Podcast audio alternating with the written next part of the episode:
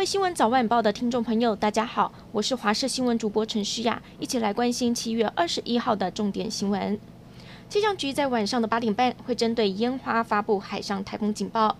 烟花在靠近台湾的同时，强度也会持续的增强。不过路径稍微的偏北，气象局预估，由于烟花移动速度不快，又在海面上吸饱了水汽，从周四开始更接近台湾之后，势必夹带不少的雨量。从周四到周六，全台都会陆续出现雨势，尤其周五、周六是台风最接近的时刻，北部和东北部首当其冲，尤其在山区更要。要严防豪雨。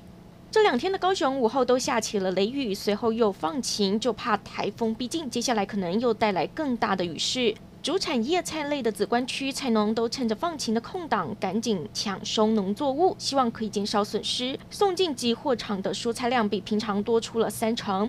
农会就说，台风预期心理的影响，现在叶菜类的价格平均每公斤已经从十元上涨到每公斤大约二十元的水准。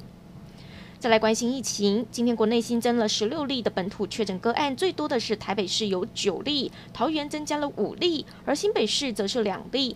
另外，今天新增五人死亡。指挥官陈时中在记者会上透露，七月二十六号的确有可能降级，相关的指引这两天就会出炉了。如果真的降级，聚会的限制人数也会跟着放宽。目前国内疫苗的涵盖率已经有百分之二十三点五，只要再多三十五万人左右是打疫苗，就能达到百分之二十五的目标。以目前台湾每天接种疫苗的人数都突破二十二万来估算，七月底前想要达标很有希望。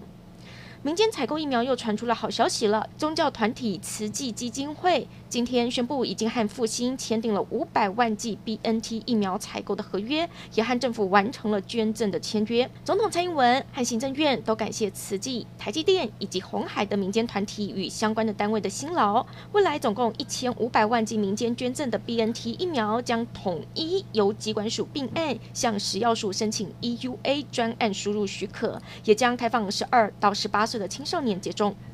东京奥运这个星期就要登场了，要求停办的声浪却没有停下。根据朝日新闻最新的民调，还有百分之五十五的民众反对东奥。究竟为何日本坚持举办东京奥运呢？除了日本政府想要在三一一大地震之后重拾日本的国际声望，取消奥运的成本，日本恐怕付不起。毕竟东奥延期一年，已经让日本惨赔，不开放海外观众，更让日本痛失了奥运商机。如果全面取消东奥，光是各国的转播，权利金恐怕就要让日本赔上将近台币四千五百亿元。中国河南省郑州市豪雨淹进了地铁系统，造成了至少十二个人死亡，五个人受伤。当时地铁车厢中大水淹到了肩膀，乘客呼吸困难。中国气象局分析，郑州这一场豪雨是因为烟花台风引进水汽，又因为河南的地形才集结降下了暴雨。美洲的森林野火持续的扩大，目前全美总共有八十场野火，影响总面积高达了五十万英亩。官方紧急撤离了两千名的居民。临近美国西岸的加拿大卑诗省同样传出了大火，官方撤离了两百户的人家，还有数百名游客开车逃离度假胜地。美洲西部的野火浓烟已经飘散到了东岸的纽约等城市。美国海洋暨大气总署也公布了野火的卫星空拍图，从西岸。飘到东岸的烟雾，就连外太空都可以看到。感谢您收听以上的焦点新闻，我们再会。